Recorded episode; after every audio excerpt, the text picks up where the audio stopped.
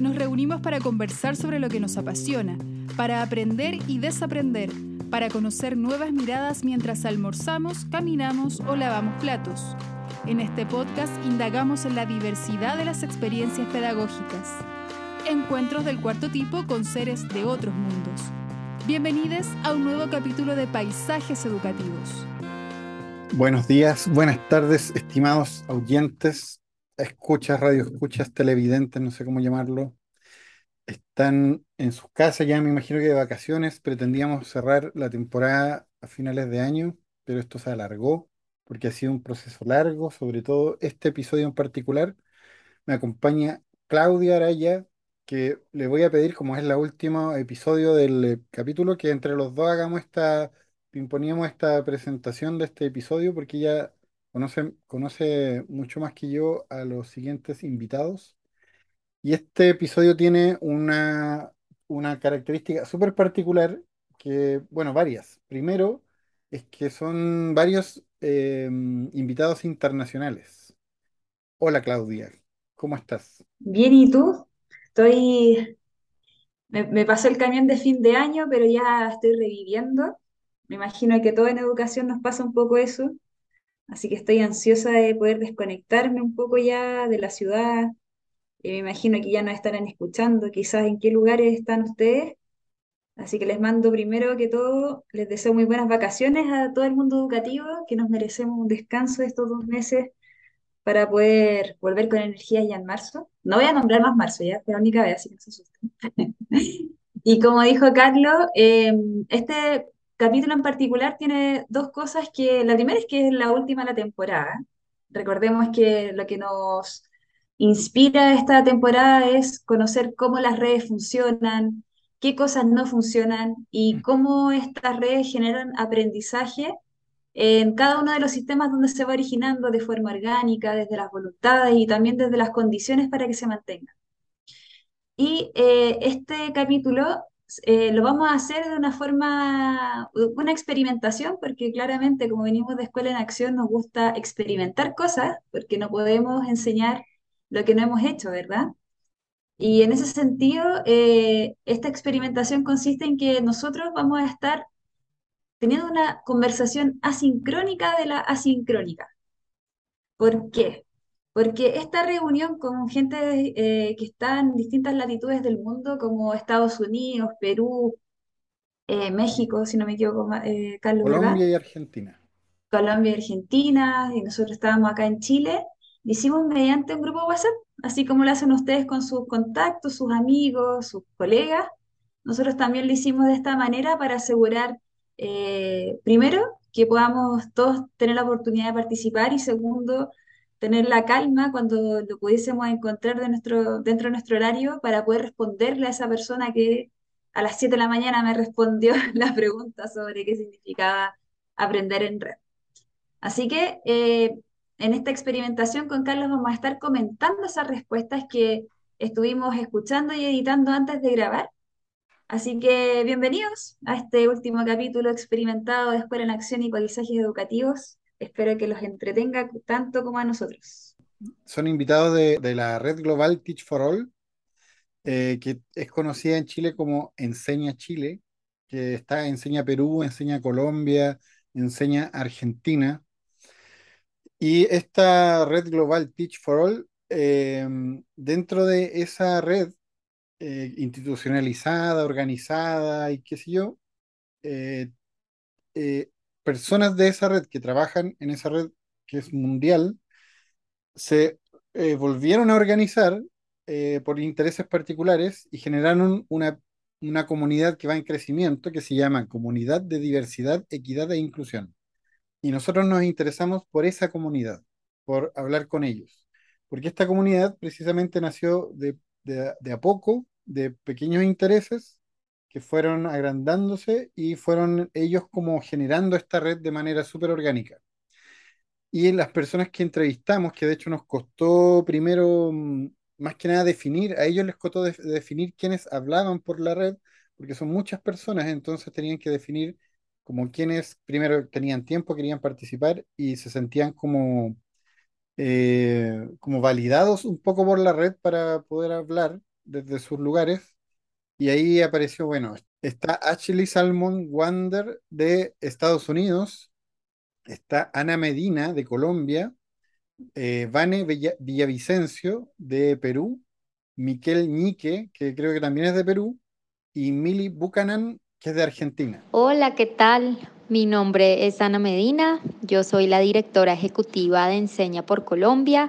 Estoy muy feliz de estar acá en Paisajes Educativos con ustedes y también con mis colegas de Teach for All eh, y de cada uno de los enseñas que conformamos la red eh, de Latinoamérica muy puntualmente. Eh, estoy basada en Bogotá. Nací en un pueblo cercano a Bogotá que se llama Chía. Eh, es decir, que estoy en el centro del país, vivo en la montaña, que me encanta y creo que es, es bien interesante. Somos algunas las ciudades grandes eh, del cono sur, eh, pues en la cordillera. Entonces Bogotá es una de esas y me encanta. Me encantan las montañas, me encanta su clima, y estoy muy emocionada de estar acá con ustedes, de contarles un poco de la trayectoria de Enseña por Colombia en temas de justicia social, de diversidad, equidad e inclusión. Nosotros llevamos 10 años de trabajo en nuestro país, eh, pero pues digamos que el recorrido de la red global es, es, más largo y creo que tenemos también mucho que aprender los unos de los otros y, y mucho que compartir. Entonces, gracias nuevamente por la invitación. Hola, muchas gracias por la invitación de hablar con ustedes, de compartir nuestra historia. Em, yo me llamo Ashley Salmon Wander. Em, estoy llamando desde eh, Nueva York, en los Estados Unidos, y trabajo para la organización global em, de Teach for All. Teach for All es una, una red global de organizaciones independientes locales que están trabajando cada una para expandir las oportunidades educativas para niñas y niños y jóvenes en sus países. Em, somos a red de, de 60 organizaciones ahora y tenemos una organización global que ayuda a las organizaciones locales conectarse, aprender em, uno del otro y, hacer relaciones y, aprendizajes eh, dentro de este grupo de, organizaciones que están trabajando para, el mismo propósito. Em, antes trabajaba en la región de las Américas em, en capacitación de profesores em, y allí conocí toda la gente que está aquí con nosotros. Ahora mismo em, trabajo para el equipo global de experiencias de aprendizaje, eh, pero sigo muy conectada a, la gente en la región de, las, de los enseñas, em, las organizaciones de Teach for All em, en la región, por las relaciones que he hecho, que he desarrollado con esa gente tan comprometida y, con mucho amor como los que están aquí con nosotros ahora. Entonces, muchas gracias por la invitación. Hola a todas, a todos y a todes. Mi nombre es Miguel Ñique y yo les estoy hablando ahora desde Trujillo, una ciudad al norte de Perú. Yo nací y crecí aquí y bueno, de hecho me fui muchos años, lo cual me permitió conocer otras realidades de mi país que no son rurales, sobre todo en regiones andinas, pero bueno, volví y fue de hecho aquí donde pude conectar más con la educación como profesión eh, y con temas de diversidad, equidad e inclusión.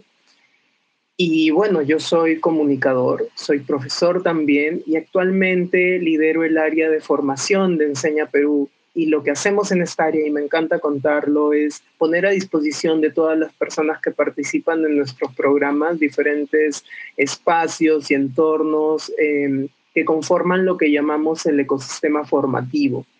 Entonces, lo que buscamos es que la oferta que se brinda allí pueda ayudar a que los participantes aprendan con calidad, encontrando recursos, estrategias que les sean funcionales a su práctica pedagógica y que también aprendan eh, en equidad, más allá de las identidades que tengan o del lugar en donde se encuentren.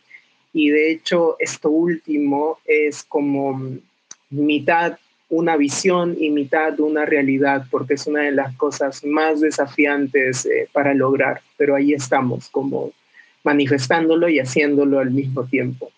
Y bueno, gracias, estoy muy contento de que me hayan invitado y muy contento de compartir este espacio con compañeras con quienes coincidimos también en otros, en otros espacios que se generan desde esta red informal que se ha generado eh, gracias a, a esta pasión e interés por temas de diversidad, equidad e inclusión.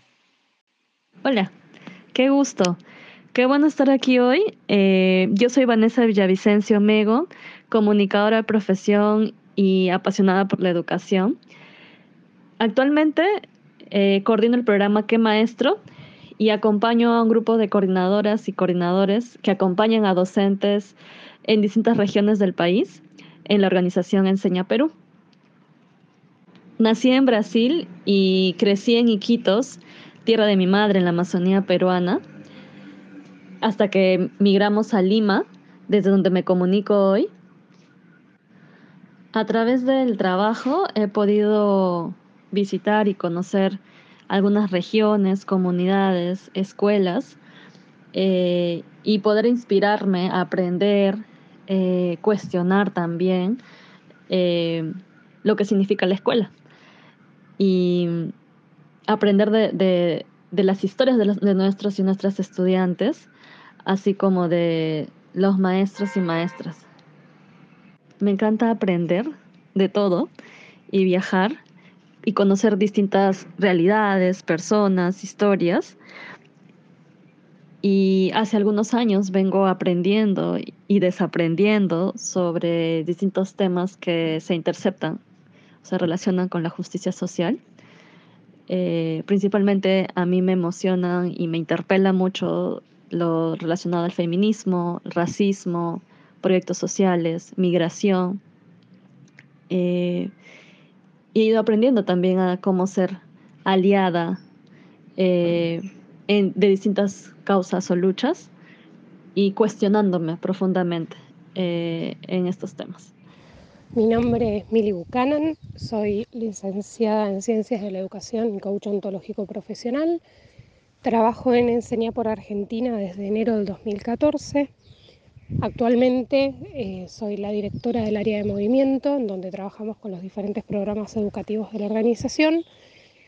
He participado en la red Teach for All en los espacios de conciencia social y en la formación de diversidad, equidad e inclusión desde el 2016 y también en los espacios de eh, desarrollo en coaching desde el 2017. Sí, sí, que ahí quería complementar lo que nos explicó Carlos, que es importante que ustedes sepan que esta red de Teach for All eh, se origina en Teach for America en Estados Unidos hace unos años, no me acuerdo, no les voy a dar datos numéricos ni nada de esas cosas, pero lo importante es que eh, entendamos primero el modelo, que ellos, lo, que, lo que hace esta red es o sea, esta organización en varios países es reclutar a profesionales de distintas áreas para que puedan hacer, eh, prepararlos de forma continua para que puedan hacer clases en lugares vulnerables por dos años y luego de esa experiencia ellos pueden o volver a su carrera de origen, eh, resignificar su carrera y tomar otro rumbo o quedarse en la sala de clases que también eh, es parte de los que, de los que muchos, muchas personas de Teach for, Teach for All enseña Chile, enseña Colombia, como dijo Carlos, eh, siguen haciendo. Entonces, ¿por qué es importante este dato? Porque eh, las personas que vamos a conversar, muchos o son docentes de profesión o vienen de otra carrera y luego estudiaron la pedagogía o quedaron solamente con esta experiencia de dos años. Y, y la particularidad de esta red es que Teach for All, como es una red mundial, esta es una subred que nace de una red. es como el fractal de la red. Entonces, como, y no es solamente la que vamos a conocer hoy día, que es de equidad e inclusión, diversidad, equidad e inclusión, sino que también hay otras sobre diversos temas, sobre feminismo, sobre eh, qué es ser LGBT, como que hay varias identidades dentro de esta red mundial que se van reuniendo para poder ir impulsando problemáticas que, que lo llevan a la sala de clases muchas veces, ¿ya? Entonces, eh, esta conversación va a estar enfocada en ver cómo es que nació esta, esta red, ver qué cosas han funcionado y qué cosas han llevado a sus organizaciones y ahí vamos a ver cómo es que estas personas han seguido o formando profesores o en la sala de clases eh, o liderando este tipo de instancias como en el, el caso de Ashley. Así que solamente para reforzar el mensaje que nos dio Carlos, ahora sí, nos vamos a la primera pregunta, al primer, al primer módulo y a la primera pregunta. Así que dale, Carlos. Eso, el primer motivo es, eh, los, los invitamos a estas cinco personas a conversar sobre educación y justicia social en Latinoamérica. Y la primera pregunta es cómo se originó la red dentro de todas las redes de Teach for All, que un poco nos aclaren ellos de primera fuente aquello. Me encanta esta pregunta sobre cómo se originó esta red dentro de la gran red que es Teach for All, digamos, la oficial. Y la verdad es que no tengo tan claros sus orígenes. Yo creo que ahí Ashley y Vane, que han estado eh, como desde el principio, nos pueden dar más ese contexto de origen. Pero lo que yo diría de, de lo que somos hoy como comunidad es que somos un puerto de llegada para todas aquellas personas que estamos eh, digamos, con la necesidad y el compromiso y la convicción de trabajar por la justicia social y por problematizar el status quo o distintas formas del status quo en cada uno de nuestros países. Esta comunidad es la oportunidad de, de conectar con otros que tienen esa misma inquietud, trabajar y aprender con otros que tienen esa misma inquietud y de alguna manera unir esfuerzos y aprendizajes para mover estas conversaciones en nuestros contextos locales que a veces suelen ser un poco escépticos y también como resistentes a tener ese tipo de conversaciones que son difíciles porque atraviesan eh, tanto nuestros privilegios como nuestras marginalidades. Sí, creo que los orígenes de, esta red dentro de la, red formal em, empiezan hace como siete años. Em, y esta red es, es, una red informal, ¿no? Es, es como muchas personas desde diferentes lugares y espacios haciendo ese tipo de trabajo eh, que dijo Ana sobre justicia social, em, diversidad, equidad, inclusión, conciencia social. entonces, sí, empezamos un poco más formalmente eh, a organizarnos hace como siete años, em, cuando junto con algunos compañeros em, pensamos que estos, estos temas de, racismo, de clasismo, de sexismo, todos los ismos, ¿no? Eh, era muy importante en el trabajo que estamos haciendo relacionado a la, la equidad educativa, pero no estábamos hablando de esos temas como el impacto directo en nuestro trabajo. Entonces, em, claro, había personas hablando de esos temas en, sus espacios, pero como, como región, como grupo de compañeros, como personas haciendo ese trabajo juntos, colectivamente, no estábamos hablando de, la importancia de esos temas y el impacto en nuestro trabajo. Em, entonces mandamos un correo a un grupo de personas no recuerdo exactamente cómo, cómo llegamos al grupo, pero muchas personas, em, para preguntar si, si a alguien le gustaría juntarse con nosotros, hablar de esos temas y, pensar en, cómo, cómo generar más de la conversación.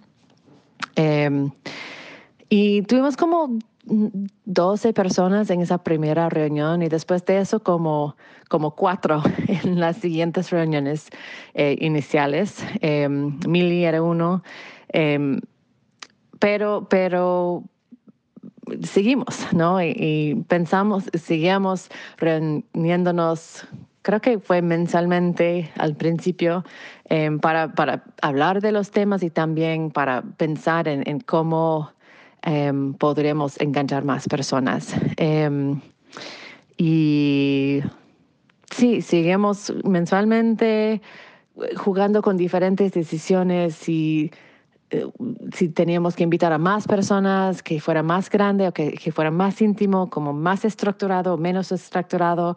Em, y cada año tuvimos diferentes decisiones, diferentes configuraciones de personas y temas.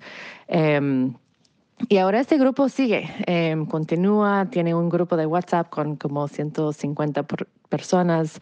Eh, Vane puede hablar un poco más de eso. Vane y Miguel, ellos empezaron con nosotros en los primeros años también y, ahora sigue Vane em, gestionando un poco este grupo.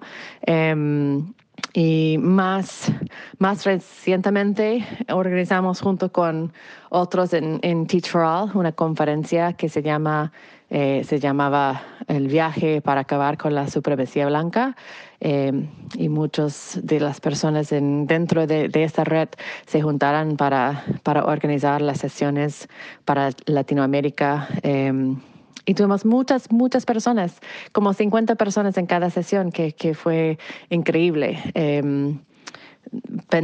pensando que habíamos empezado con, con, cuatro personas al principio. Entonces, creo que después de, durante los siete años, con mucha paciencia y como em, intencionalidad, con, con, buscar la manera de, enganchar a, diferentes personas con, en diferentes espacios, eh, perseverancia de, muchas personas, eh, ya hemos llegado a, tener una red más grande y esperamos que sea más, más grande aún. A mí me pasaba igual que Ana, en el sentido que mm, no sabía cómo o en qué momento exactamente había iniciado esta onda expansiva de diversidad, equidad e inclusión dentro de Teach for All. Así que gracias Ashley por la información y el contexto que nos has dado hace un rato. Sin embargo, sí estoy seguro de que a ah, Enseña Perú, la organización en donde yo trabajo y desde donde yo activo actualmente, esto llega con más fuerza a, raíz del Fellowship de Diversidad, Equidad e Inclusión.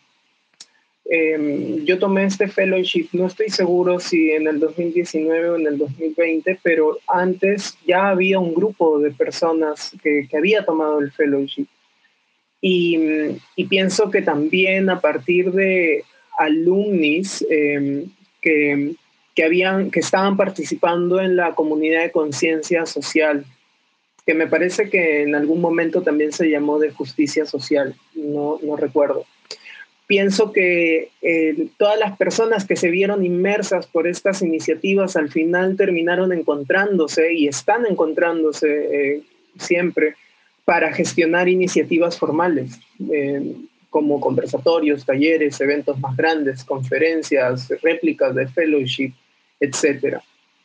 etc a mí me, me, gustó mucho lo que dijo Ana sobre cómo nos hemos convertido en una especie de puertos y yo diría que también nos hemos convertido en una suerte de amplificadores, ¿no? Amplificadores del mensaje, amplificadores del cuestionamiento, amplificadores también de, no sé, como de estas diferentes iniciativas. Recuerdo mucho con Vane que que replicamos el diagnóstico de diversidad, equidad e inclusión que aprendimos en el fellowship dentro de qué maestro, de hecho, en algún momento. Y esa fue una forma de, amplificar lo que habíamos aprendido, ¿no? Pienso que, que, diferentes personas están haciendo eso desde sus diferentes eh, lugares también.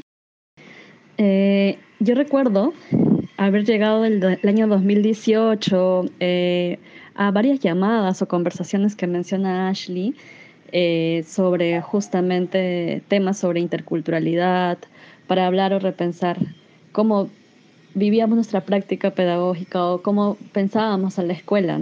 Y muchos de estos temas sobre pedagogía basada en la cultura y demás, en el momento cuando yo estaba en aula me, me, me cuestionaba, no me permitía darme cuenta si lo que yo estaba tratando de contribuir con mis estudiantes en despertar la curiosidad o la criticidad, eh, realmente era algo que promovía su agencia, que promovía su propia identidad, el conocimiento de su propio entorno o quizás tenía prácticas, mentalidades, pensamientos, formas que más bien reproducían la, jerarquía, ¿no? O reproducían como eh, lo dominante o como lo externo, como fuera lo, lo, mejor, ¿no? Entonces, creo que llegar a este espacio, la comunidad estas llamadas, ¿no? De, de, para conversar, para cuestionarnos, para preguntarnos cómo veíamos la, eh, la educación, la escuela eh, desde nuestra práctica. y, cuestionarnos. Específicamente era eso. Y así lo viví yo, así lo sentí en, su momento y creo que despertó mucho mucho de mi interés por querer saber también o profundizar en mi propia historia, ¿no? En mi historia personal y, y en lo que también traían mis estudiantes, ¿no? De sus realidades.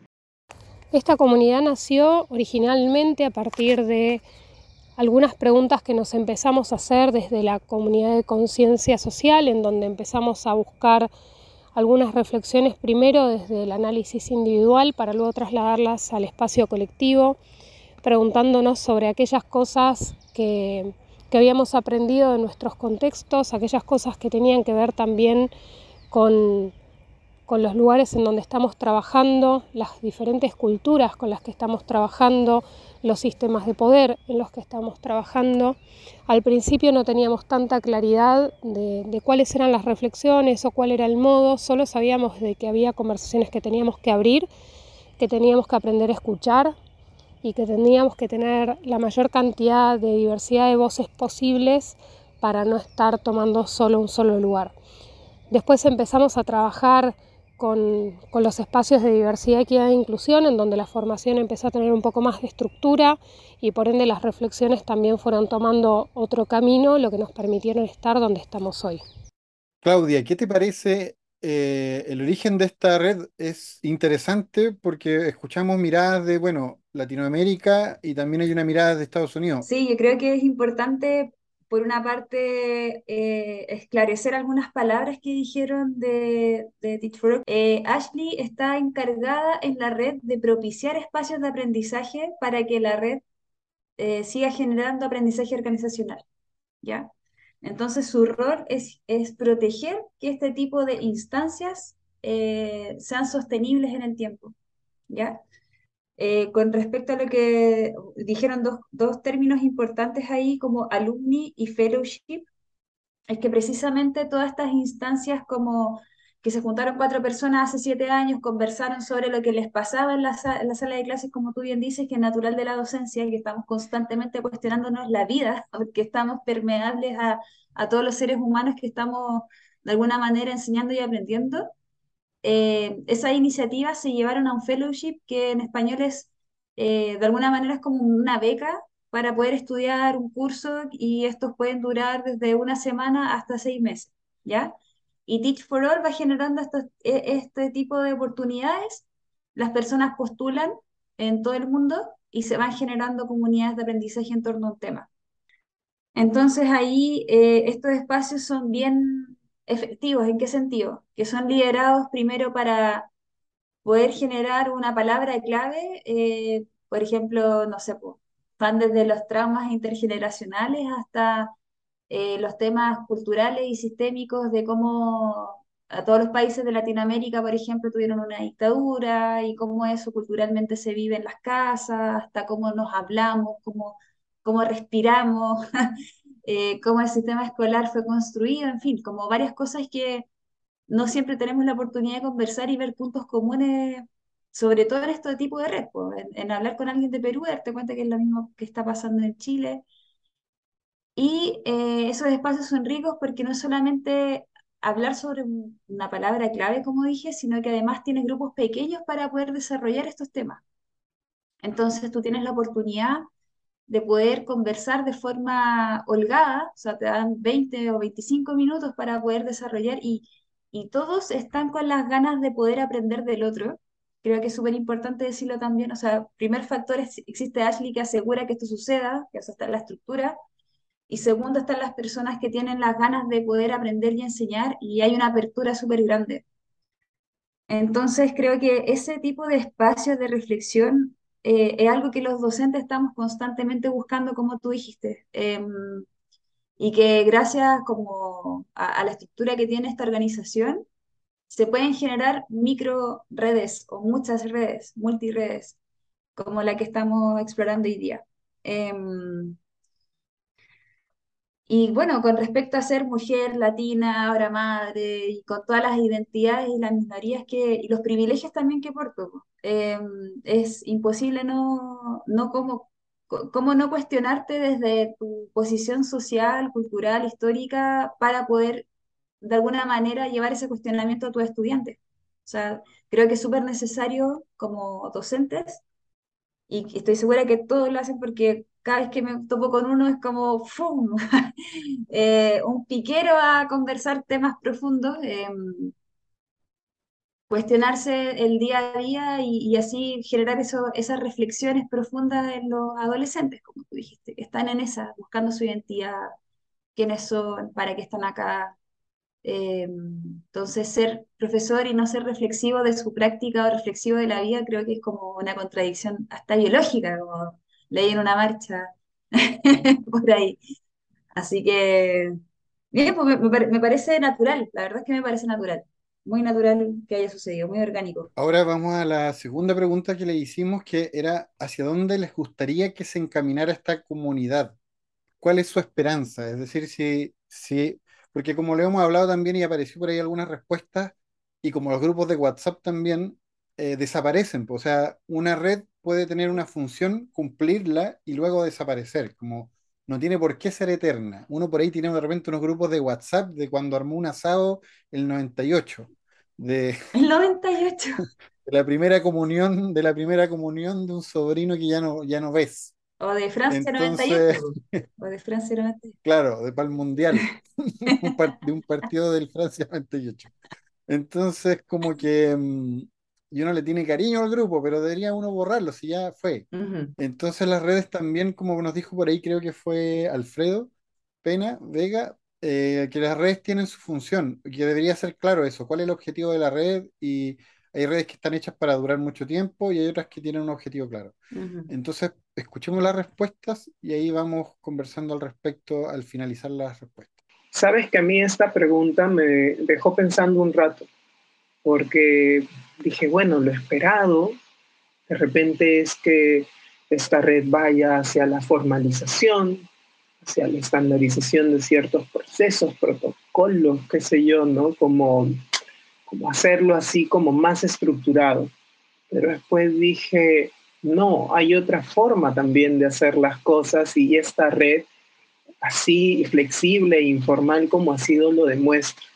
Entonces yo lo que espero es que esta red siga como siendo tierra fértil para que pueda venir gente, irse gente también cuando lo sienta, y germinar diferentes iniciativas, germinar diferentes propuestas que pueden florecer dentro de la red o pueden llevarse para que se hagan dentro de sus organizaciones, de sus comunidades, qué sé yo. Pienso que que me gustaría que esta red siga siendo así de flexible, así de abierta. Pienso que si bien es cierto, es una red dentro de Teach for All que es informal, es como una especie de, colectivo donde llega mucha gente. Em, creo que quienes llegan, llegan con pasión, llegan con compromiso, ¿no? Y saben que van a encontrar otras personas con compromiso y pasión. Entonces, em, yo lo visualizo así, ¿no? Lo visualizo como un, un espacio muy permeable para que lleguen muchas personas a hacer cosas, a pensar cosas. Y también porque, porque lo he sentido, que lleguen personas con sus dudas, sus cuestionamientos, producto del proceso que tenemos también cuando, nos, cuando empezamos como a ponernos los lentes de diversidad, equidad e inclusión y que encuentre historias similares. Eh, ya ha habido momentos que he conectado con, con las personas que están acá solo para sentirme escuchado y para escuchar y sentir contención y eso también es bastante importante en, cuando te pones estos lentes y empiezas este camino de diversidad, equidad e inclusión. Sí, para mí la, la esperanza de, esta red informal o colectivo más bien, lo que dijo Miguel, es, es muy parecido a lo que dijo Miguel.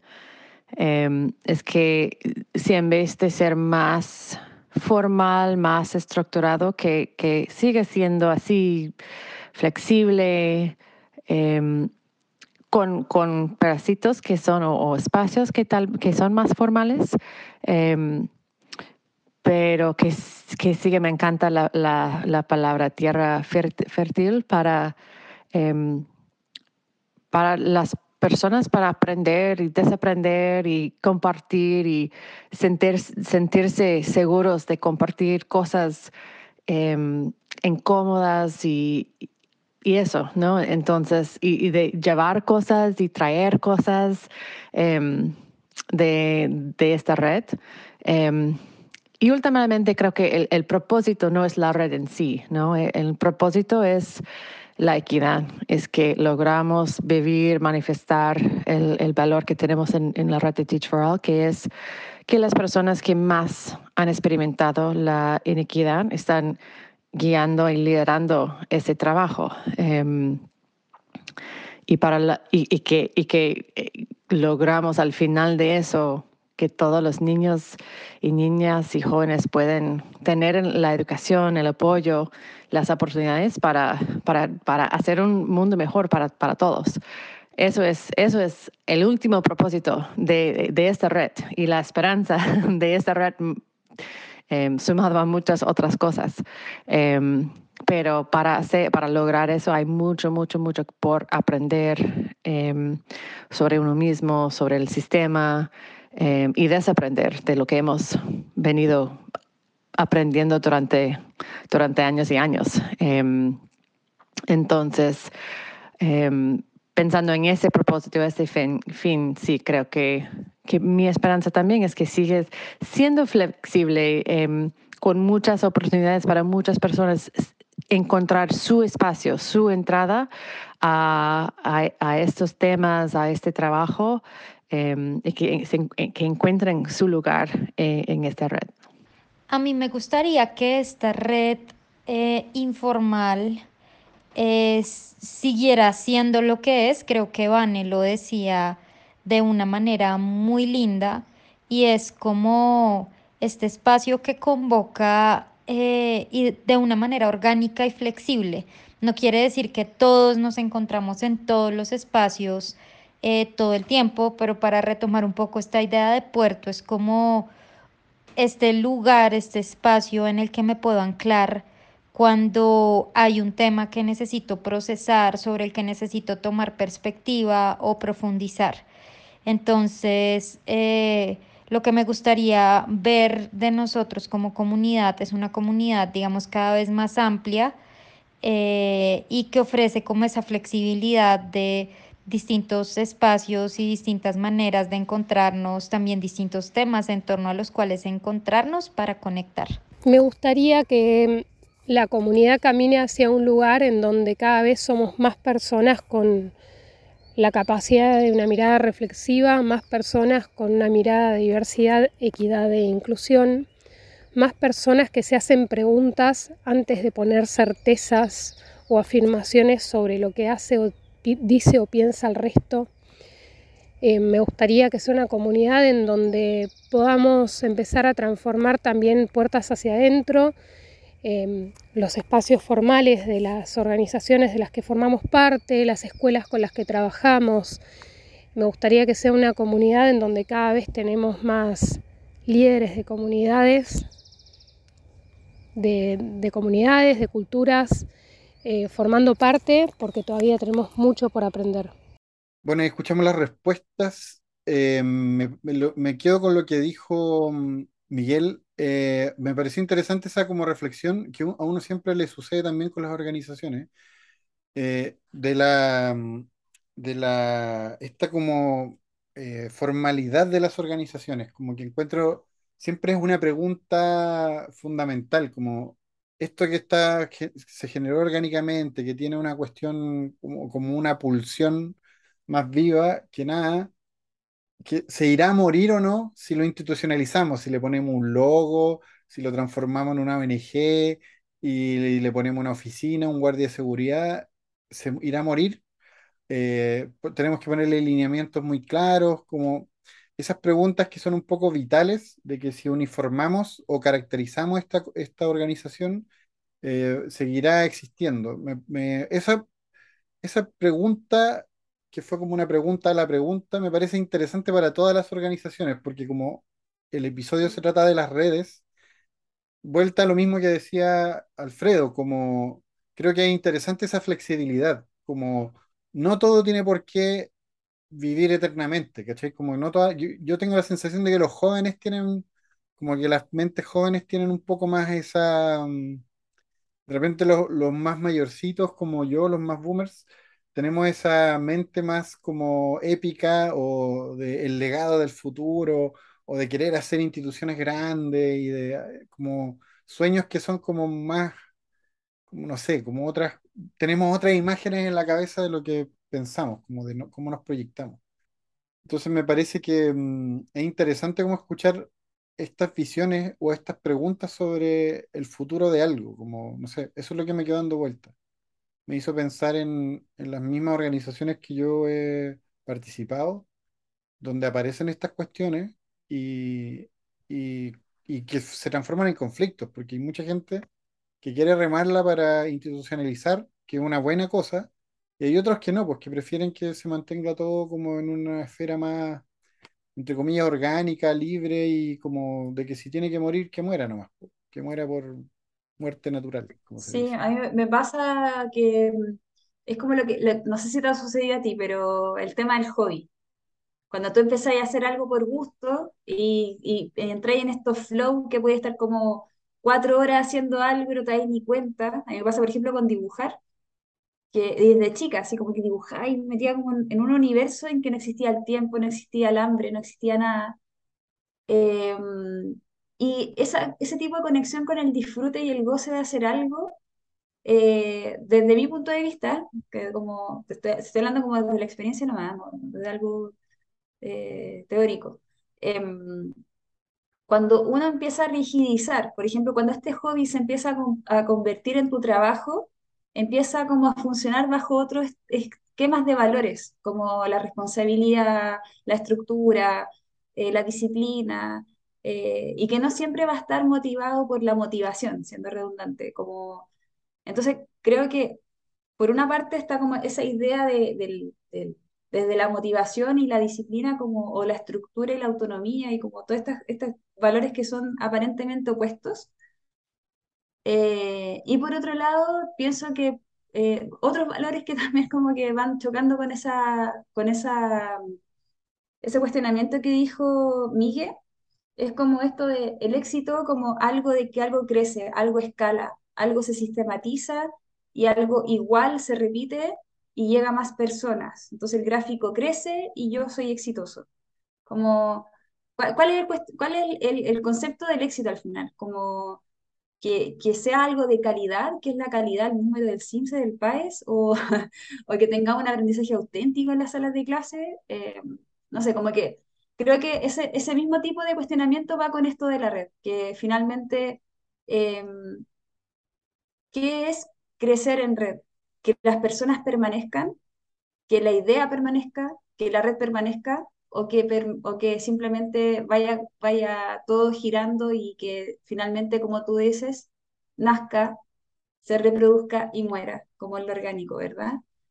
Así que me, me parece súper interesante lo que nos dijo y también quería rescatar la idea de Ashley sobre quiénes lideran esto, porque finalmente también se, ahí como, ahí ha sido la teoría, se ha estudiado que quienes lideran causas sociales y han vivido esta causa, por ejemplo, si tú lideras una causa social desde la pobreza y tú viviste la pobreza en tu infancia o en tu vida, es muy probable que tú te mantengas eh, trabajando por ese, por ese ideal, porque tú sabes lo que es estar ahí. Entonces, creo que eso también es interesante tenerlo en cuenta porque, volviendo a los profesores que nos están escuchando y profesoras, probablemente muchos de ustedes también vivieron lo que sus estudiantes vivieron ahora o que están viviendo. Entonces, eh, es importante valorar que, que nos movemos desde ahí, desde ese propósito y que ese sello también no- nos lleva a ser sostenibles en nuestro quehacer pedagógico. Y que eso probablemente nos va a llevar a hacer otras redes, ¿verdad? Como RPF, la red de profesores de física, o, u otras cosas que nos gustaría implementar en la sala de clase. Y ya estamos en la mitad de nuestro programa, nuestro último capítulo de la tercera temporada de Paisajes Educativos, donde nos inspiramos en las redes y queremos claramente mandar saludos a nuestras redes sociales, eh, sobre todo a los países que nos escuchan, que tenemos de todos los continentes. En América Latina estamos con Paraguay, Uruguay, Argentina, Colombia, Honduras, México, Perú, Estados Unidos, ya yéndonos un poquito más al norte, los americanos que se llaman ellos, ¿cierto? se adjudican. En fin, nos vamos para el Asia, tenemos a China, así que no sé quién estará en China escuchando, ¿no? Me imagino que alguien que está practicando, algún educador, el español. Y luego nos vamos a Australia, Inglaterra, España, Francia, y Alfredo Pena me imagino que nos está escuchando, así que un saludo para él. Y Austria, Bélgica, Alemania y Suecia. Así que tengo amigos en Suecia, me imagino que están ahí escuchándome, así que saludo para ellas y ellas y ellas. y nos vamos con nuestra parte favorita que es la pregunta de los niños. Y la pregunta de hoy día es, un niño de Talca que nos dice, ¿por qué las patas de los perros gordos no son gordas? ¿Mm? Vamos a ver qué nos respondieron nuestros invitados. No vi venir esta pregunta. Creo que mi nivel de observación con los perritos nunca me llevó a ver ese detalle. Ahora he hecho, digo, claro, esto, pasa. Mm, lo que yo diría es que, que los cuerpos de los diferentes seres que, existen son a su manera sabios, ¿no? Entonces, como que, que son por alguna razón. Yo pienso que, que, por ahí si las patitas de estos perritos fueran igual de robustas, igual de gorditas que el resto de su cuerpo, por ahí les dificultaría un poquito, no sé, como desplazarse, ¿no? Como meterse debajo del sofá, por ejemplo, para esconderse, o esas cositas que hacen los perros. Lo voy a googlear claramente después de, esto. Eh, ojalá que esta, este punto de vista te ayude. Uy, Qué buena pregunta. No se me hubiera ocurrido antes. ¿Por qué la patita de los perros gordos no son gordas? Mm. ¿Tú qué crees? Cuéntame, ¿cuál es tu, idea, tu hipótesis?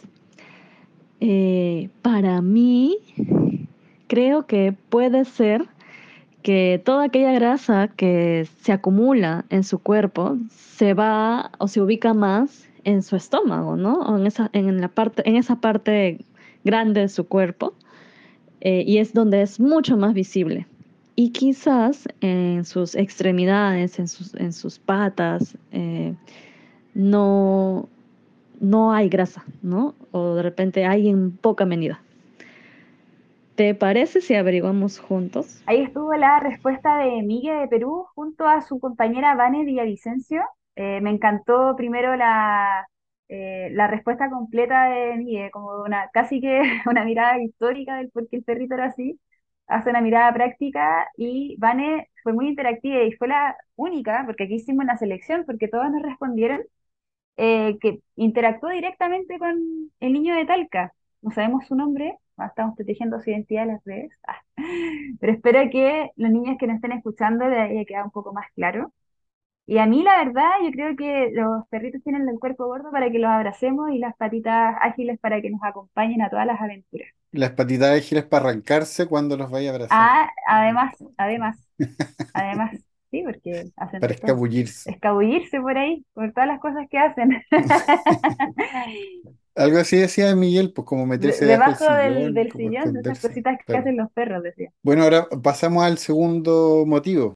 Cuéntanos, Claudia. Nos vamos al segundo motivo de redes y Latinoamérica.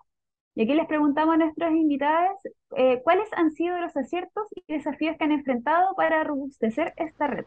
Yo veo como un acierto que nosotros como activistas y digamos personas comprometidas con equidad en nuestros países, eh, tener la posibilidad de encontrarnos como región en esta comunidad, porque lo cierto es que cada vez que nos encontramos eh, reconocemos los similares que son los desafíos eh, de la comunidad latinoamericana en temas de diversidad, equidad e inclusión, en términos de clase, de género, de etnia, etcétera. Y yo pues soy una convencida que compartir los desafíos tan similares de nuestros contextos también con las condiciones únicas de cada país nos permite profundizar em, sí, digamos, en, en, las problemáticas locales, como con esa conciencia un poquito más regional y global?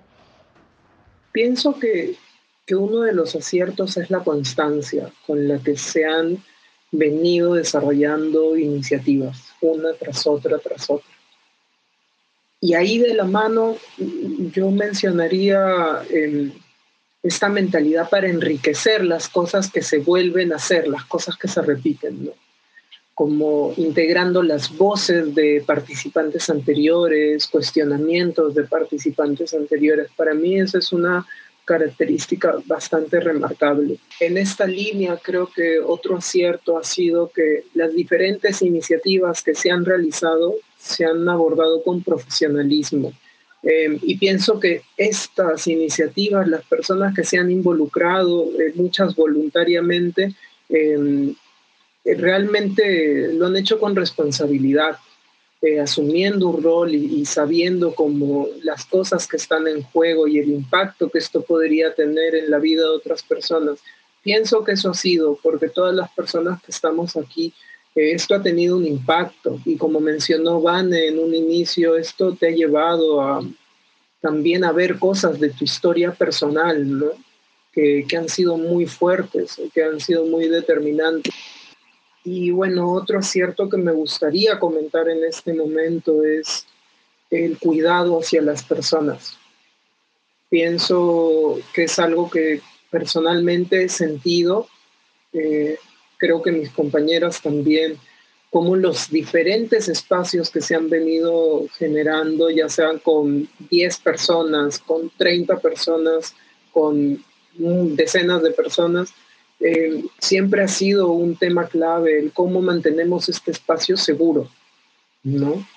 Eh, yo me he sentido muy seguro, muy cuidado, muy contenido cuando he participado en esto y para mí eso ha sido crucial porque yo pienso que, que, sin eso me hubiera sentido más perdido y más conflictuado de lo que me sentí. Y, y en cambio esa contención me inspiraba a mí a hacer lo mismo cuando replicaba cosas.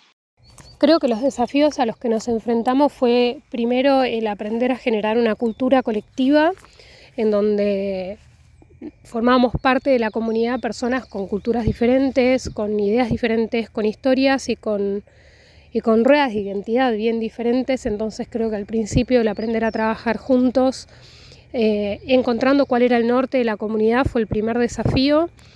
Em, creo que los aciertos tienen que ver con el habitar el presente, el entender que dentro de esa diversidad también em, éramos fortaleza porque justamente queríamos hablar de conciencia social, entonces la diversidad forma parte de esa conciencia social que nos lleva hacia construir una justicia social. Em, creo que otro desafío fue entender también cómo desde los espacios de formación podíamos alcanzar a más personas, entendiendo que por ahí em, había personas que se sumaban a algunos espacios y otras a otros. Creo que el acierto ahí fue tomar los espacios de reflexión como espacios únicos, como si fueran una peli en lugar de un capítulo o una serie.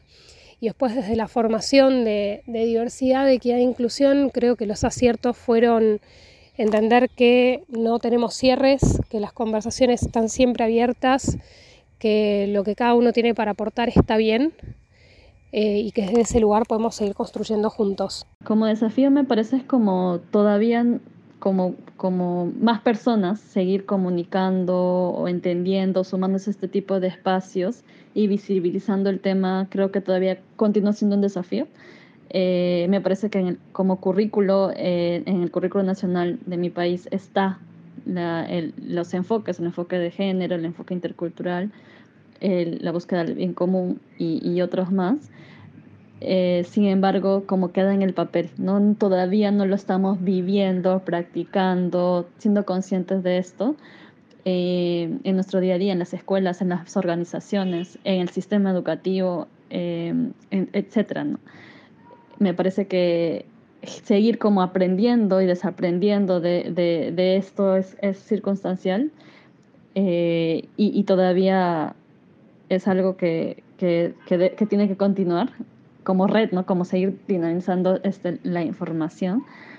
Eh, y también como compartir nuestras buenas prácticas de repente por, por, por eh, países, por regiones dentro de distintos territorios, pero ya lo, lo, lo, venimos haciendo de distintas formas, ¿no? También.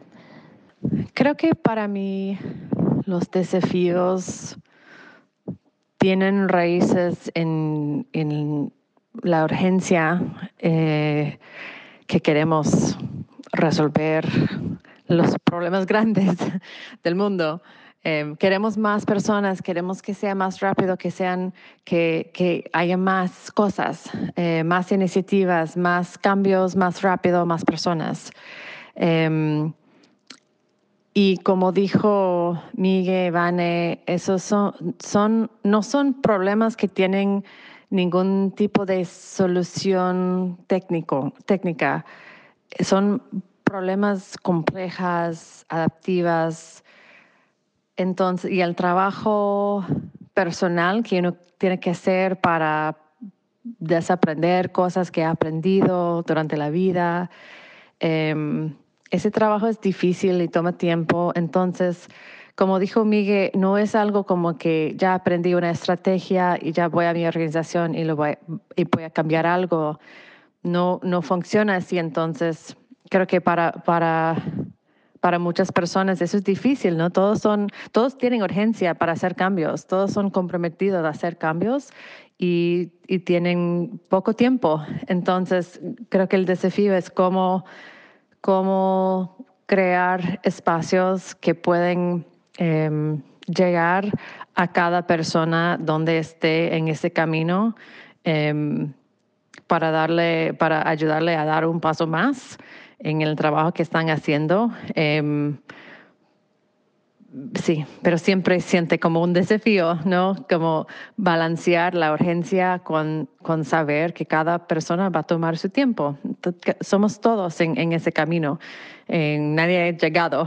Eh, entonces, creo que balancear la urgencia y también la, la intencionalidad. O sea, eso no es decir como que vamos a dejar ir todo, ¿no? Que como que pase lo que pase. No es así, es, hay mucha intencionalidad y mucha perseverancia, pero también con paciencia. Creo que es, es balancear estas cosas eh, y no dejar que la urgencia gana eh, y te hace sentir como que no está funcionando. Y, y si no, no, es, es, cada persona está en su propio ritmo en, en tomando sus pasos.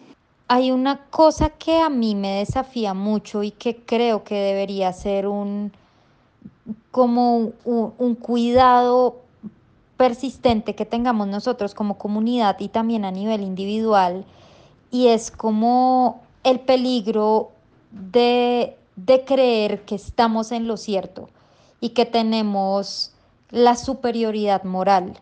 Eh, yo creo que este trabajo de diversidad, equidad e inclusión toca fibras tan profundas y nos hace ver cosas como, como tan fuertes que antes no habíamos visto que es fácil caer en, en, como en esa posición de ahora yo sé y los que no saben están mal y lo que es, necesitamos esperar todos es que lleguemos a ese mismo lugar donde yo estoy, donde yo estoy en la luz y los otros están en la oscuridad. Yo creo que, que nunca debemos perder como como la humildad y la curiosidad de conocer los puntos de vista de otros, que aunque en apariencia puedan parecer los puntos de vista que nosotros teníamos antes, pueden tener otros matices u otras enseñanzas. Y creo que el desafío está en mantenernos conscientes, comprometidos y, digamos, defensores de una mayor diversidad, equidad e inclusión, eh, sin anular otras perspectivas y otras experiencias de mundo y sin estar abiertos a transformarnos nosotros mismos constantemente y a seguir aprendiendo.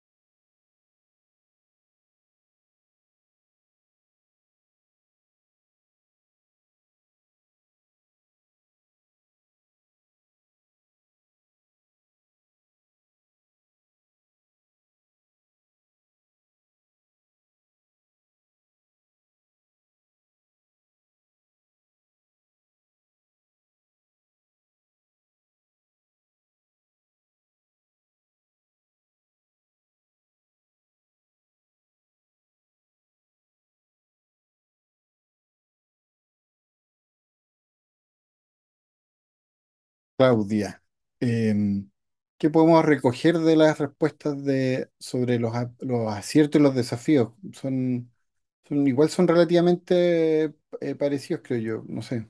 O, no, no sé la verdad, como ¿qué ves tú? Eh, lo primero de los aciertos, creo que hablaban sobre que nacía de una necesidad genuina y esos aprendizajes, o sea, esa- esas necesidades se traducían en espacios de aprendizaje con preguntas muy auténticas, como hablábamos anteriormente, eh, ¿cómo te llama la atención esto de eh, la beca para hablar sobre la supremacía blanca? y, y- y- títulos muy provocadores, pero que en el fondo eh, interpelaban a las personas que se sienten desde algunas minorías, entendidas desde la, desde las minorías por ser oprimidas por, de derechos más que de cantidad de personas, ¿cierto? Entonces, eh, Miguel fue súper eh, específico en decir todas estas preguntas que estaban movilizando a varias personas de la red a poder compartir estos espacios, estas reflexiones. Y mm, dentro de los desafíos hay- eh, me encantó cómo fueron capaces de, de poder hablar sobre los distintos ritmos de aprendizaje. Y yo creo que esto nos pasa harto, como, como tiene que ver con temas de diversidad, que hay inclusión sobre lo que a nosotros nos pasa día a día eh, muchas veces, como es un camino de toda la vida, a veces queremos acelerar estos espacios y estas preguntas en- cuando empezamos a formalizarlo y queremos, como nosotras, nosotros ya entendimos alguna parte de, no sé, supongamos, en mi caso del feminismo, eh, cuesta empatizar con el ritmo de aprendizaje de otra persona que o, o está en el mismo nivel o está todavía deglutiendo esta pregunta o este aprendizaje o simplemente aceptar que hay otra persona ya mucho más carrete que nosotros y cómo enchufarnos entre todos en este diálogo respetuoso, porque finalmente, como te decía, es sobre la experiencia. Em, y eso mismo ah, habla sobre la robustecer la red, porque si tú no eres respetuoso con ese ritmo de aprendizaje, es muy difícil ir sumando de forma sostenible a las personas en esa conversación. Así que yo, yo al menos me quedo con ese, con esa, de- ese destaque. Ya estamos eh, casi cerrando, ahora viene la cuarta pregunta. Les recordamos que esta, este capítulo, este episodio está, Eloísa aquí al lado mío. Ah, Este episodio eh, fue grabado por WhatsApp con varios mensajes de varias personas de cuatro o cinco países diferentes, Estados Unidos, Perú, Colombia, Argentina, eh, de cuatro países, perdón, y son cinco personas diferentes, dos de Perú. Entonces, em, eh, costó como la coordinación y, puede ser que sea un poco fragmentado, pero mm, no tan fluido como las otras que han sido conversaciones en vivo, pero en- comprenderán que era muy difícil armar, coordinar horarios de cinco personas. Entonces ahora la pregunta, ¿cuál es la cuarta y última pregunta, Claudia? ¿Qué aprendizajes de participar en la red han aplicado en sus propias organizaciones? Bueno, yo creo que aprendizajes eh, que hemos tenido como organización local gracias a esta comunidad y a esta red, muchísimos, eh, desde cosas muy técnicas como lo que mencionaba eh, Vane o Migue, eh, de la implementación de una herramienta de evaluación de diversidad, equidad e inclusión para nuestras organizaciones, hasta ideas para reflexionar sobre nuestro modelo de selección de nuestros participantes en el programa eh, de los fellows de los dos años.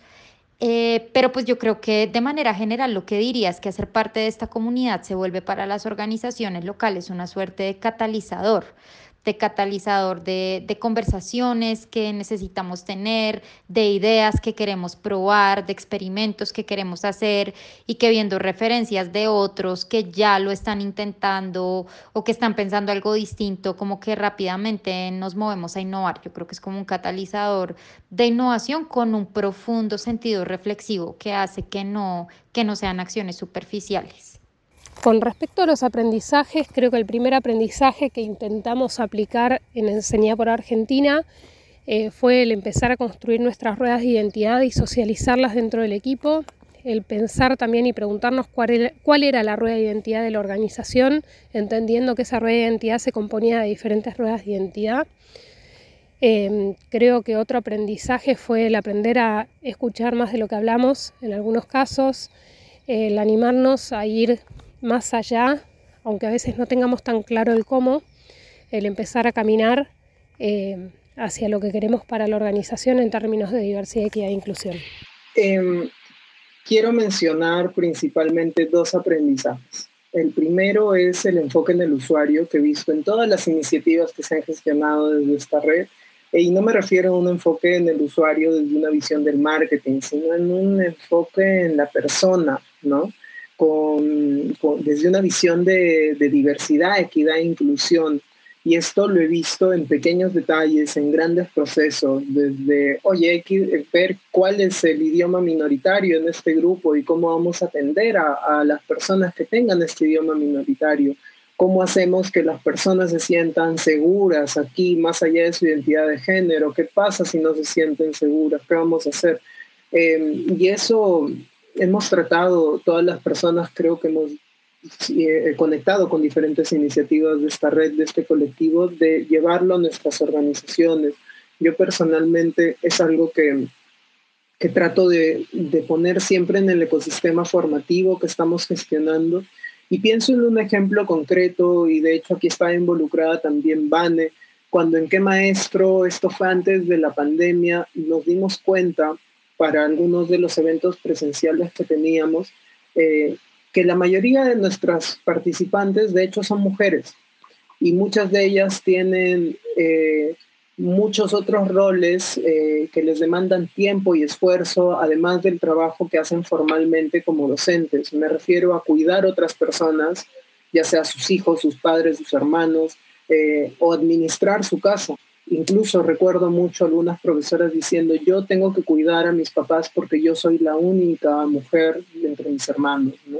Entonces, al escuchar esa, esa info, al, observar todo esto, terminamos haciendo ajustes en nuestros procesos, ajustes en nuestros eventos, ¿no? Eh, y terminando por diseñar eh, eventos realmente centrados en estas personas que eran nuestras usuarias, para quienes diseñábamos.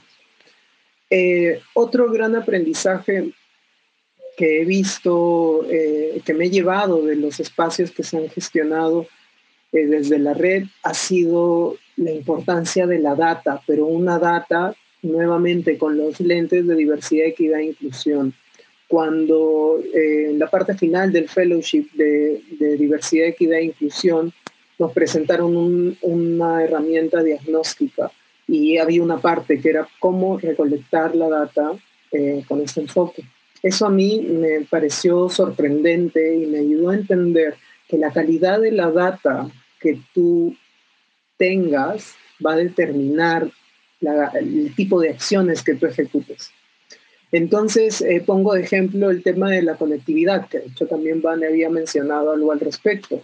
Eh, en el 2020, 2021, la virtualidad todavía era como la pepita de oro, ¿no? Como, uy, sí, esto va a democratizar la educación y surgieron muchas plataformas educativas seguramente eh, virtuales y seguramente aprovechadas por mucha gente, no lo dudo.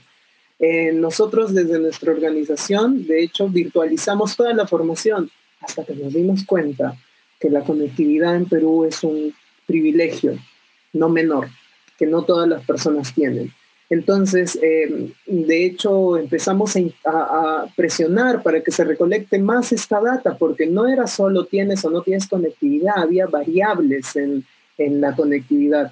Y bueno, al final descubrimos, ¿no? Como hay profesores que no tienen laptop, hay profesores que solo se conectan desde el celular, hay profesores que tienen planes prepago y llevar nuestra formación significa más inversión este, hay personas que por temas de tiempo no pueden conectarse, hay personas que tienen dificultades para eh, leer porque su primera lengua no es el español, a ese, llegamos a ese nivel de data y bueno, eso nos llevó a hacer ajustes también. Eh, sobre todo volver a tener espacios presenciales, regionales, contextualizados, espacios como asesorías a distancia.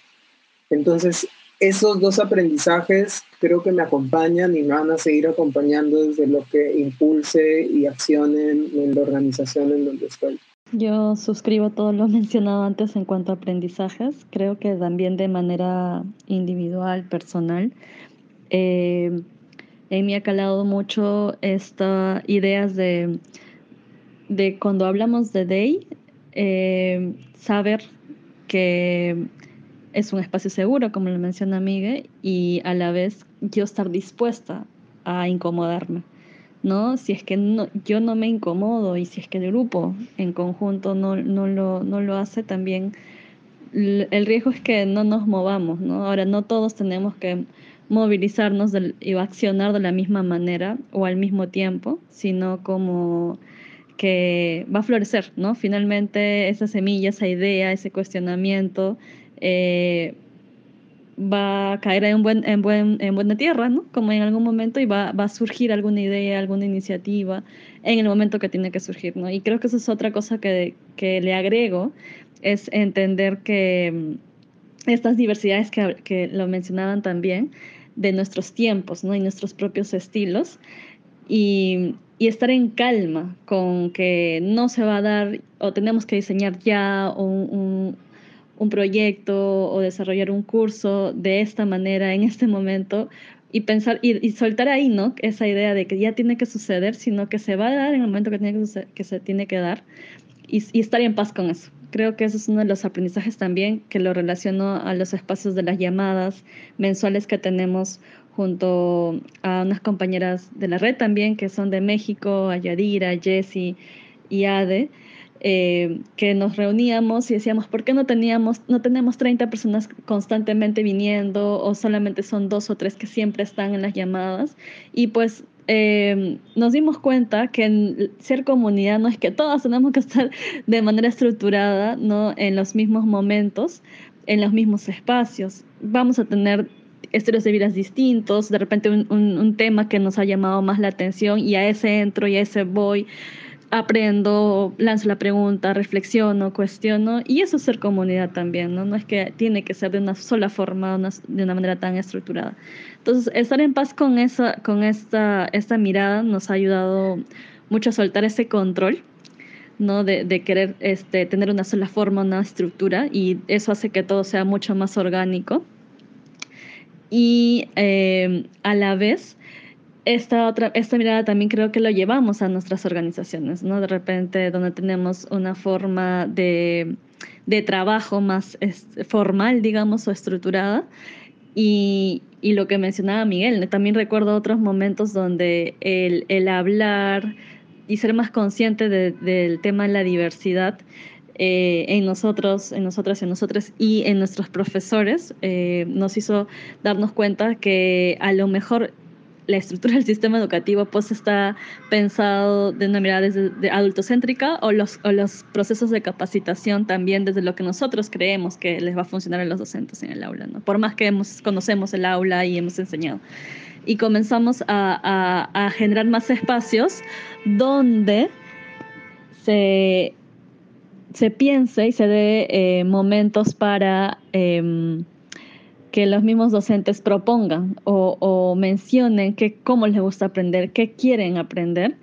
Incluso fueron ellos quienes crearon la, la, misión ¿no? y la visión de, del programa, ¿no? Eh, construyeron la visión del, del, programa que maestro en su momento. Y para mí ha sido sustancial estos, este año de pandemia el lo que el poder, el equipo de, formación también dentro de la organización, el adaptarse, al recoger justamente esta data que menciona, lo mencionan también, es que podamos identificar esas brechas generacionales, ¿no? Y, y entender que de repente eh, la forma virtual todavía cuesta este, incluso genera inequidad o estamos como excluyendo, ¿no? Al, no tener acceso a Internet o al no entender cómo de repente son los procedimientos para ingresar o, o tener incluso un correo electrónico que sí, ese tipo de, aprendizajes creo que han sido bien potentes para reconfigurar, para rediseñar este, los espacios, los programas que tenemos y a la vez resignificar muchas de las cosas que hemos aprendido eh, y que ya son obsoletas. ¿no? quisiera agregar también que de las cosas que nos permitió como rediseñar fue incluso el acompañamiento ¿no? Al, a cada docente, eh, el darnos cuenta que justamente contaban con menos tiempo este, para los momentos de, de asesorías o de acompañamiento pedagógico. Eh, hacía que pensemos cada momento como de manera mucho más rápida, más sencilla y práctica para ellos, si es que esos acompañamientos tienen que ser más modelados, este, de modelaje de una clase, de cómo se diseña una planificación, este, dar, dar tiempo a eso, ¿no? De, de hacer coplanificación o codiseño incluso con ellos, con ellas. Y incluso eh, de las cosas que más valoran lo, los docentes es justamente sentir esta cercanía. Nosotros trabajamos mucho eh, en los acompañamientos, en la parte socioemocional, y empezamos siempre por, por estos momentos ¿no? de escucha, de, de, identificar sus emociones, de cómo se encuentran en cada momento y, y, sienten que esta parte humana contribuye mucho a sentirse como un ser humano, ¿no? Y no verse nomás como, como un número de repente dentro del sistema. Eh, esa es una de las, cosas también que ha permitido eh, de repente sostener esta mirada, adaptar la forma de acompañarles, eh, enviar un, recurso este, visual, auditivo, eh, por UCB, ¿no? que no les permita o les genere mucho, mucho tiempo en descargar o, más datos, como ese tipo de, de, de, ajustes incluso, ¿no? pensado mucho en la persona, en el usuario. Y además abrir espacios como círculos de, mujeres entre, entre docentes para que se puedan acompañar, sostener, este, identificar sus propias este, opresiones, ¿no? Eh, que también a veces este, les impiden como querer participar o aprender o estar en otros espacios. Y ese 50% de nuestras participantes son mujeres. Eh, incluso sentirse representadas. Eh, hay, hay comunidades donde no necesariamente las autoridades más altas dentro de los sistemas eh, de educación como las, o las instancias de educación, como acá le denominamos las UGELES, Unidad de Gestión Educativa Local, de los, de los distritos, de las regiones, eh, no necesariamente tienen representación o son cabezas este, mujeres. Entonces, el sentirse como acompañada de identificar esos momentos y poder ser conscientes de esas situaciones para luego no replicar eso, sino como generar este, participación, representación, a través de adaptar incluso los, los ejercicios, las prácticas que hacen con sus estudiantes, siendo consciente con esa mirada o estos lentes de, de Day, ¿no? Eh, creo que son de las cosas también potentes, o incluso para diseñar las mismas sesiones de clase, eh, sus, eh, proyectos educativos, con una mirada de incluir más la voz de sus propios estudiantes y, y de esa, riqueza, de esa diversidad, de lo que les gusta, les llama la atención aprender este, y con esta mirada de no es ajena, ¿no? no está divorciado, sino como se integra totalmente. Y, hace mucho más sentido. De hecho, de eso creo que es una de las cosas que yo me llevo, ¿no? Como un gran regalo o de los mayores este, aprendizajes es que eh, ya nada puedo ver este, en la vida, ¿no? En, mi día a día, en los medios de comunicación, sin que no esté integrado, tenga esta mirada o estos lentes de, con filtros de, de diversidad, equidad e inclusión, ¿no? Eh, el poder ser consciente que en los, en los medios de comunicación, como a través de la publicidad, los noticieros y, y, y demás, eh, se muestra más lo blanco, ¿no? O, o situaciones de poder, o, eh, eh y, y, cómo estas decisiones o, o, estas narrativas que se mencionan constantemente terminan siendo lo, lo, lo que queda impregnado, ¿no? en, en las personas, pero hay otras capas. Esto de, de ver a la cultura como este de romantizarla, ¿no? Lo que decía, lo que decía Miguel de romantizar y de ser reconocidos, por ejemplo, pero por, por la gastronomía, por los lugares maravillosos que tenemos, pero al momento donde este, tenemos que hablar de las desigualdades, ser conscientes de esas desigualdades, eh, ¿no? De, qué significan eso de manera estructural, pues este, este, minimizamos, ninguneamos o terruqueamos ¿no? a, a, nuestras comunidades este, originarias y demás. ¿no? Entonces, creo que esa es una de las, de las mayores este, reflexiones o miradas que a mí me ha dejado eh, el ser parte de esta, de esta red con, con, el fellowship, la comunidad de conciencia social y distintas iniciativas que también he, podido participar, como tener como este impregnado, ¿no? Esta, esta, mirada y llevarlo a distintos espacios y hacer activismo de a mi manera con mis amistades, al poner este tipo de tema, al cuestionarnos, con mi familia y, y, poder de donde estoy, pues, este, intencionalmente, pues, poner sobre la mesa la situación y ver qué cosa más hacemos para ser conscientes justamente de, de todo lo que pasa, ¿no? A nuestro alrededor. He aprendido muchas cosas por haber participado en esta red eh, esta comunidad. Cosas sobre mí misma, sobre mi trabajo, eh, pero algo muy específico a, al trabajo en esta red en particular eh, es cómo dejar el control un poco. Y eso ha sido bastante difícil desaprender, creo. Creo que siempre decimos como cuál es la meta, cuál es el objetivo y, y después cuáles son los pasos para llegar ahí. Y eso no es así, es, es mucho más como eh, estar bien con que cada persona tiene su propio camino. Está bien que cada persona quiere buscar su propia, propia entrada eh, y va a su propio ritmo. Eh, si en algunos espacios solamente llegan cuatro personas, está bien. Eh, pensar y repensar las cosas, las iniciativas que tenemos. Creo que es, y, y, otra vez, o sea, no es sin intencionalidad, ¿no? Pero es también con flexibilidad y escuchando con los oídos, pero también como con la mente, con el corazón, lo que está diciendo la comunidad que necesita eh, intentando ser responsiva uh, y responsivos a, esto y, sin tanto control como para planear al, hacia el futuro eh, tanto, sino estar más eh, presente a lo que son las necesidades en el momento.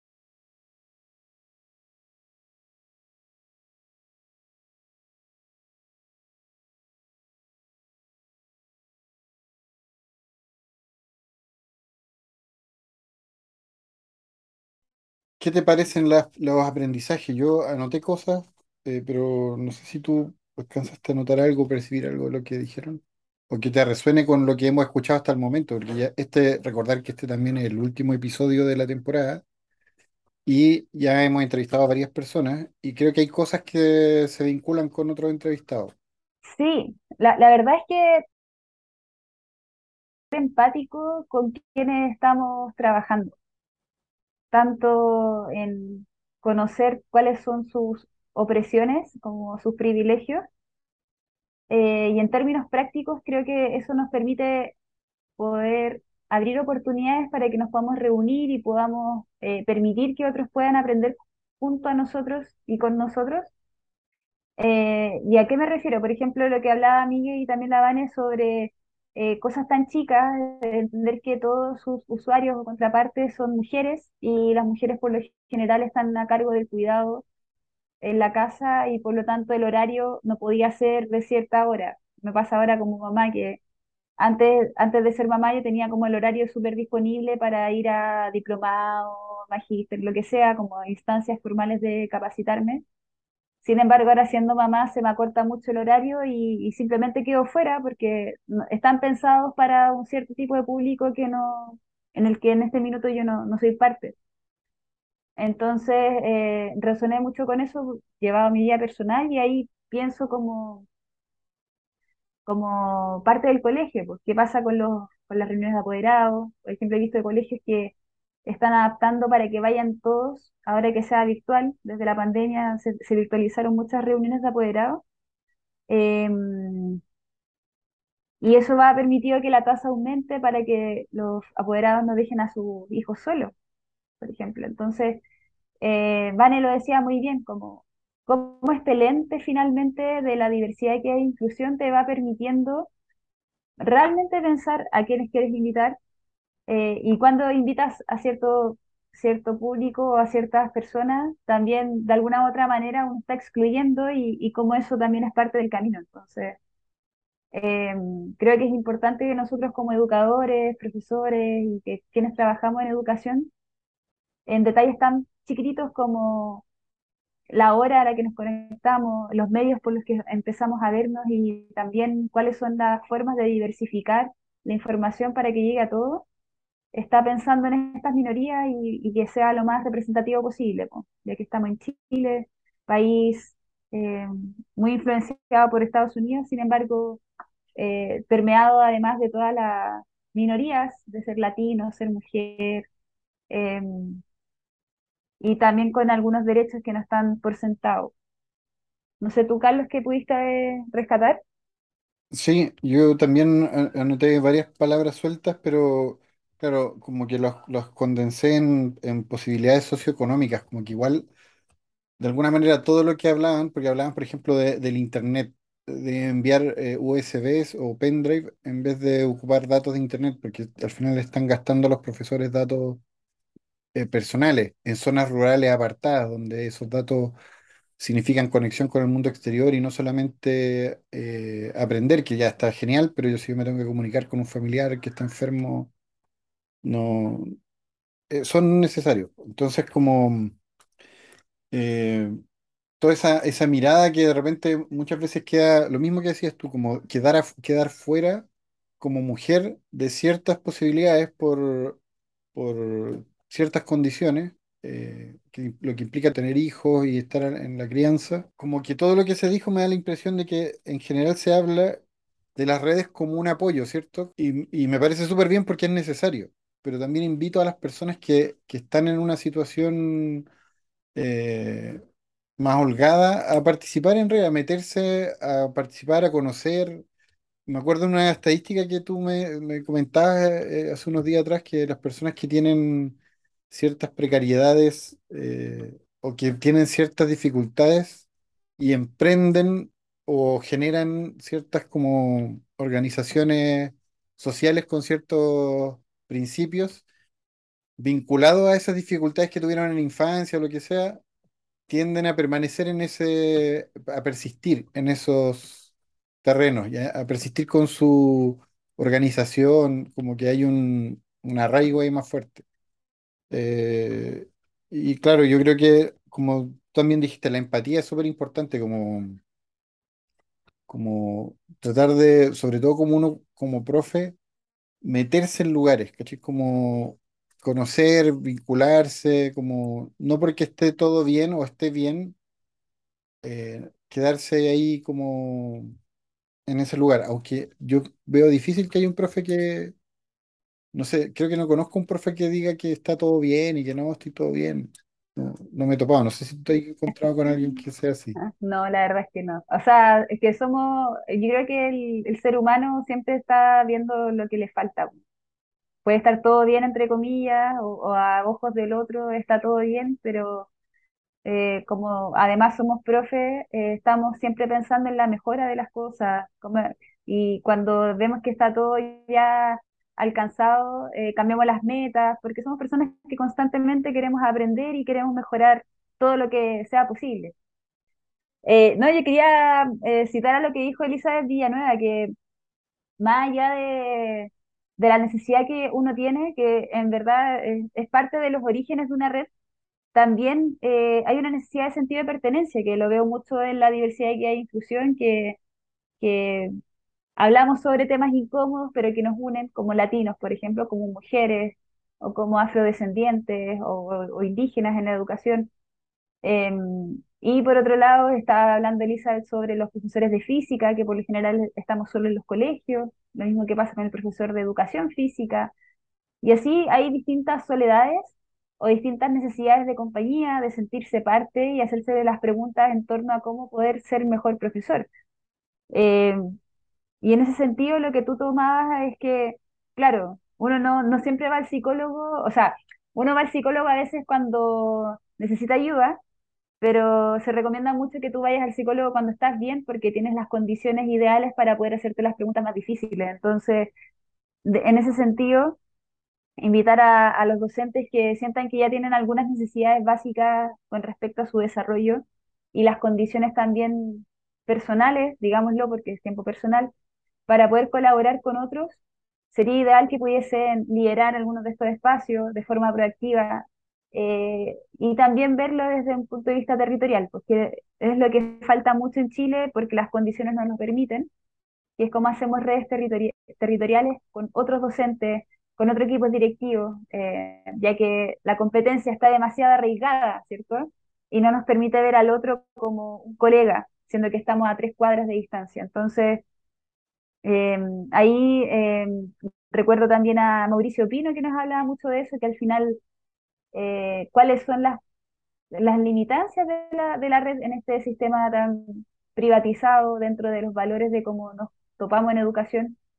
Pero también habían algunos alcances de, cuáles eran las oportunidades y él sí veía eh, posibilidades de, de colaborar, entendiendo hasta dónde colaborar. Entonces, mi segundo punto sería como Em, no frustrarse porque la colaboración no va a ser como esa pintura hermosa, utópica de que todos colaboramos y compartimos todo, sino hay que hacer pequeños pasos chiquititos, graduales y ver dentro de las cosas que yo sé, qué cosas puedo compartir, qué cosas todavía no me siento en capacidad de compartir y está perfecto, pero no por eso privarme de la dicha de ser parte de una red, porque ya, ya vimos en estos capítulos que es la oportunidad del aprendizaje humano, de la colaboración, y que sabemos que después de todo lo que hemos pasado en pandemia y el 18 de octubre, todo lo que ha marcado a Chile, sabemos que es la forma de poder avanzar juntos, de dialogar y poder aprender. Bueno, quedan las preguntas cortas y respuestas rápidas. Vamos a ellas, las de siempre. ¿ah? ¿Qué fue lo último que aprendiste? Esa es la primera, allá van las respuestas. ¿Qué aprendí? Lo último que aprendí, eh, ya, tres cosas bien diferentes. Hacer un snack navideño. Eh, aprendí cómo peinar una muñeca y aprendí a, una coreografía de reggaetón de una canción que, que ahora me gusta mucho. Aprendí a hacer galletitas de jengibre. La última cosa que yo aprendí fue que hay metal en los espejos, están hechos con metal, varios metales y, vidrio para, hacer eh, espejos. Ayer lijé una silla de madera por primera vez eh, porque queremos con mi novio pintarlas de otro color, entonces pues nunca había lijado madera y no sabía cómo se tenía que ver eh, para saber que estaba quedando bien lijada, entonces eso aprendí recientemente? Lo último que aprendí es que está buenísimo agradecer el presente, aunque no sea el presente que esperabas que sea. Ahora vamos a escuchar la segunda pregunta. ¿Cuál es la palabra que más has repetido esta semana?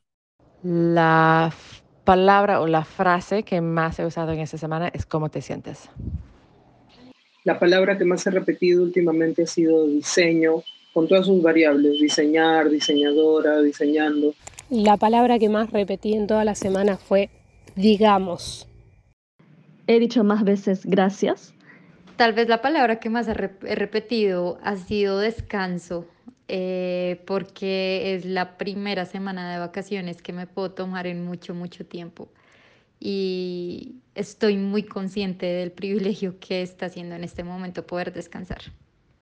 Y la última, esta es mi favorita, usted que está escuchando en su casa, en las vacaciones, en la playa, no sé dónde está, pero también se la hago a usted que está escuchando.